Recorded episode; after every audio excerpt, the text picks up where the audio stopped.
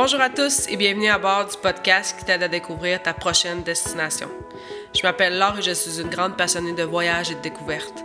Avec plus de 20 pays visités et bien d'autres à venir, j'ai décidé de partager mes connaissances et expériences à travers ce podcast. Pour cette première saison, je t'amène avec moi à découvrir le Costa Rica.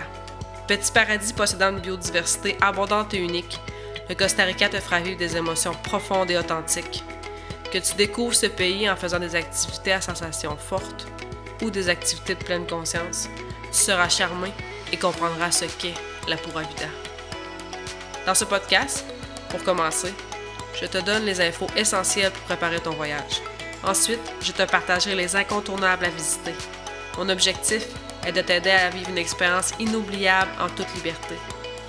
Si ce podcast te plaît, abonne-toi pour ne pas manquer un épisode. Si tu veux m'encourager, note-la avec 5 étoiles sur Apple Podcasts et laisse-moi ton avis. Merci à toi et bonne écoute.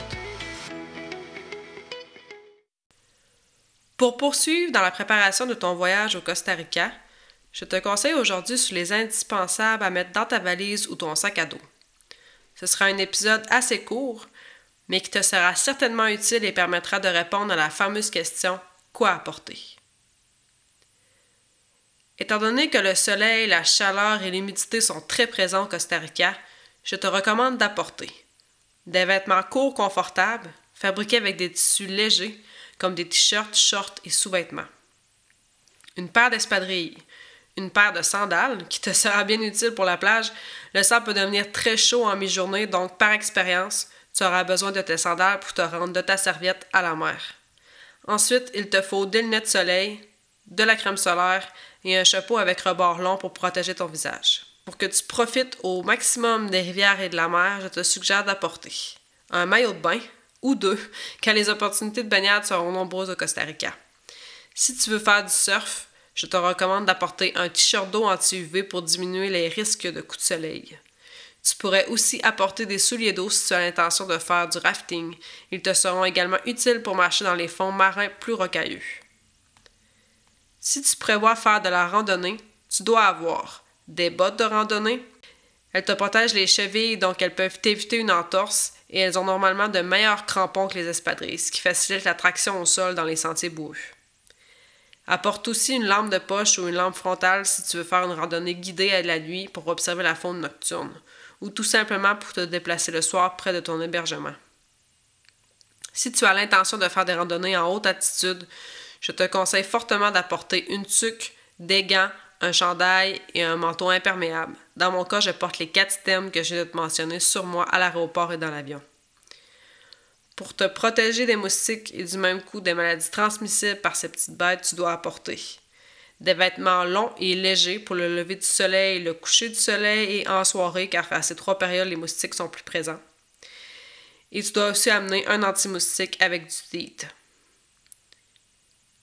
Tu peux aussi amener une trousse médicale avec les principaux produits permettant de soigner les douleurs et la fièvre, les problèmes digestifs, les douleurs musculaires, les piqûres et morsures d'insectes ou d'animaux, et aussi les produits pour soulager le mal de transport. Cependant, si tu voyages en sac à dos et que l'espace est restreint, tu peux acheter seulement ce dont tu as, besoin sur place. Donc, tout le nécessaire est en vente dans les pharmacies. Ensuite, euh, voici d'autres items pertinents à apporter une carte en papier du pays qui te sera essentielle si tu es en déplacement et que ton téléphone intelligent n'a plus de batterie. Un appareil photo pour immortaliser tes aventures et tes découvertes au Costa Rica. Évidemment, il te faudra aussi ta trousse de toilette personnelle. Euh, autre élément euh, à prendre en considération, c'est que les prises électriques fonctionnent sur le 120 volts avec double et triple empattement. Donc, si tu résides en France, en Belgique ou en Suisse, il te faudra un adaptateur pour tes appareils électriques.